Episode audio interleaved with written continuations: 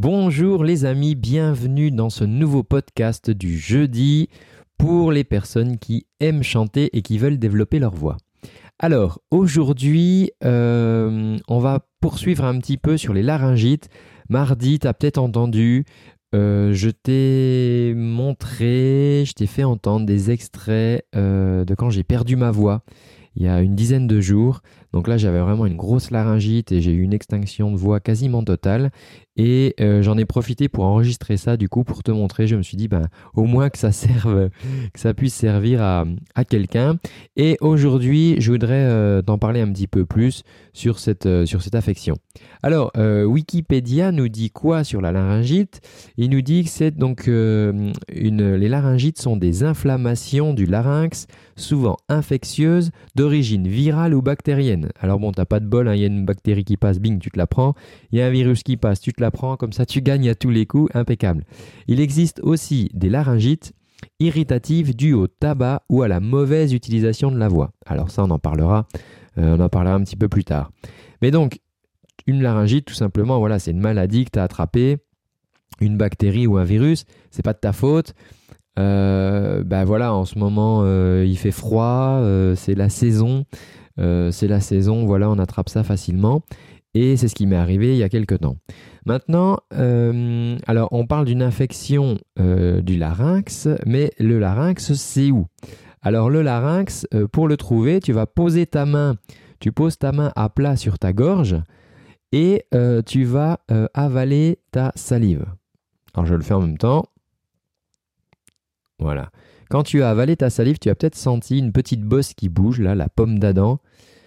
Tu as senti cette petite bosse, eh bien ton larynx il se trouve là, d'accord? Au niveau de cette petite bosse. Et en fait ce qu'il y a c'est que derrière cette petite bosse là, c'est un morceau de cartilage, ben, tu as tes cordes vocales. C'est ici que le son démarre, c'est ici que tout se crée.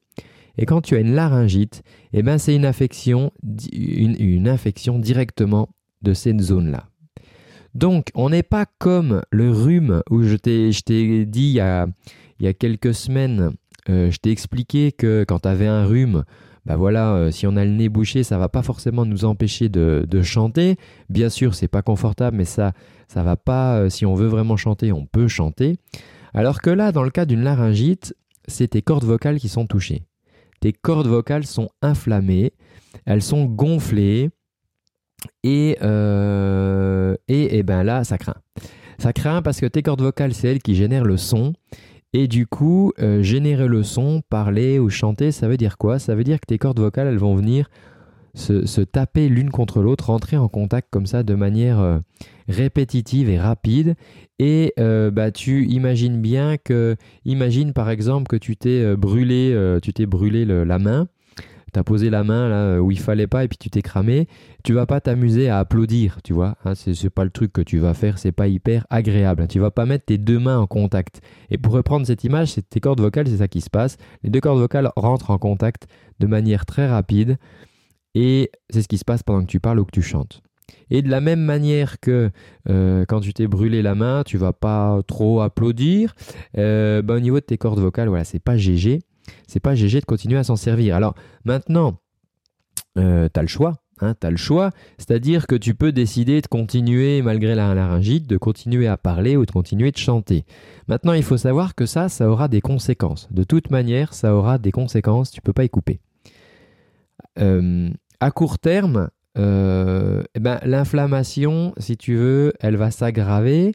Le, le, le, comment dire, le, l'œdème en fait sur tes, sur tes cordes vocales. Tes cordes vocales, elles vont gonfler, elles vont gonfler de plus en plus, et tu vas aggraver l'inflammation des cordes vocales.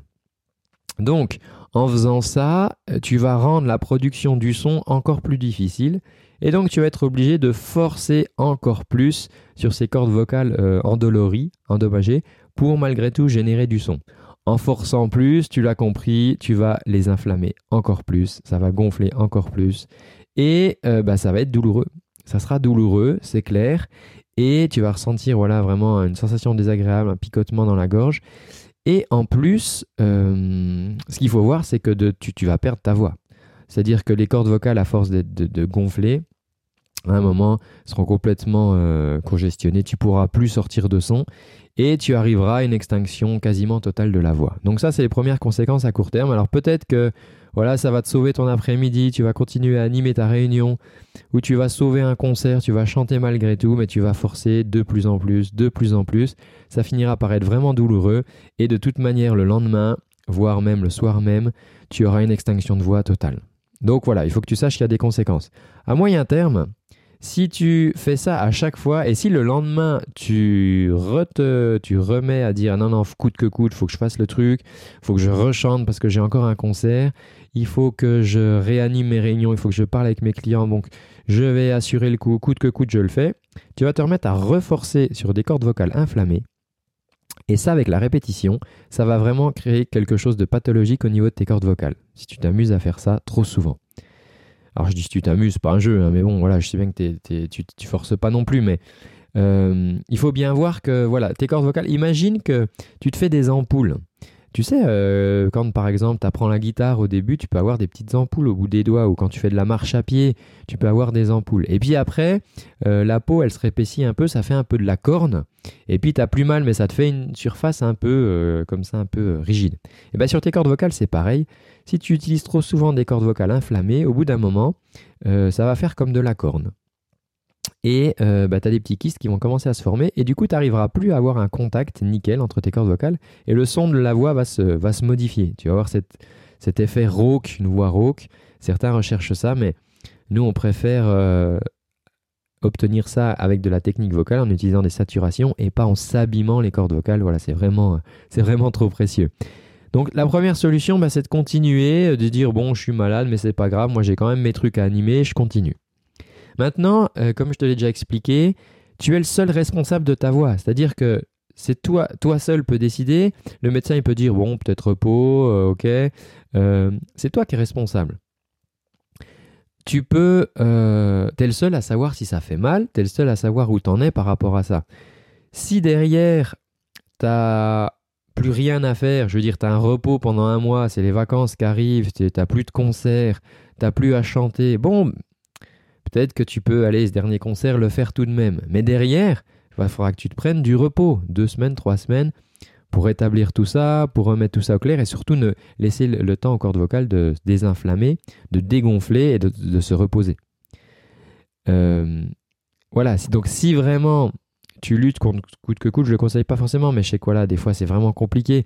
Donc si tu dois faire ce dernier concert, si tu dois faire cette dernière prestation, animer cette réunion, ce dernier rendez-vous client, fais-le. Mais derrière, ça veut dire qu'il faut vraiment que tu puisses prendre du repos pour remettre tout ça à plat. Si euh, euh, ça va s'enchaîner euh, pendant plusieurs semaines derrière, alors là, carrément, moi je te conseille l'autre option, c'est le repos. C'est le repos, stop. tu, mets ta voix au calme, au repos. Tu te laisses les 2-3 jours qu'il te faut pour récupérer ça, jusqu'à 10 jours à peu près max.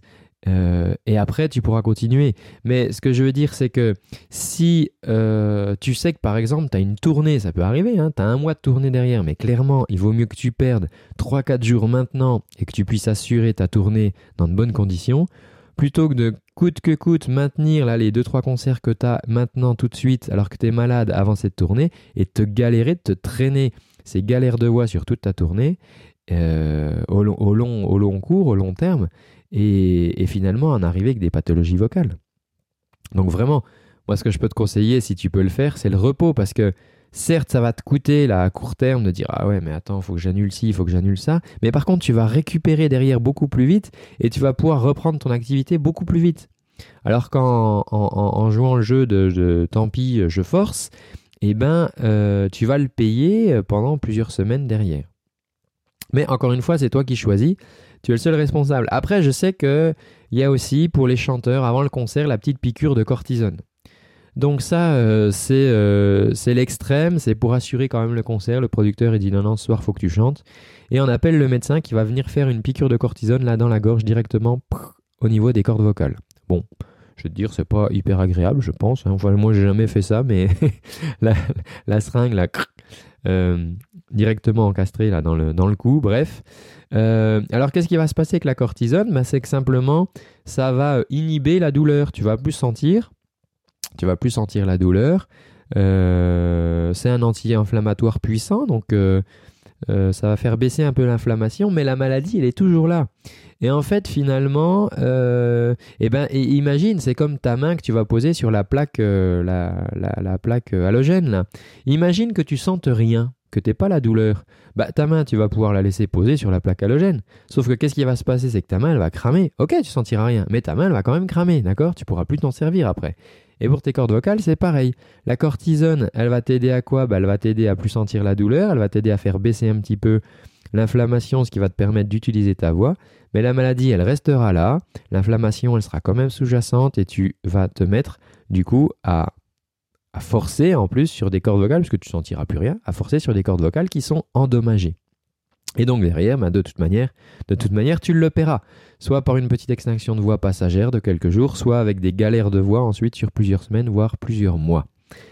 Donc, c'est toi qui décides. C'est voilà, tu fais le choix. Est-ce que je m'arrête trois jours là et derrière, eh ben, je pourrais assurer la suite, ou alors est-ce que je force coûte que coûte Mais ça veut dire que derrière, soit tu as du repos, soit tu vas vraiment galérer. Euh, T'as vu mardi ce qu'on pouvait faire? Je t'ai montré, je t'ai fait écouter des exercices que tu pouvais faire quand ça commence à aller mieux pour récupérer plus vite et pour gagner du temps. Parce qu'après être arrêté, il va falloir te, remettre à te resservir de ta voix. Ça sert à rien de, te taire pendant 10 jours. Euh, assez rapidement, il faut remettre en route la voix, il faut refaire des exercices. Et ça, moi, je t'ai montré ça mardi. Donc, tu peux aller voir euh, mardi ce que je t'ai publié pour euh, utiliser ces exercices ou te mettre ça dans un coin le jour où, tu es malade et où tu voudras les utiliser après quand ça ira un petit peu mieux pour récupérer plus rapidement ta voix.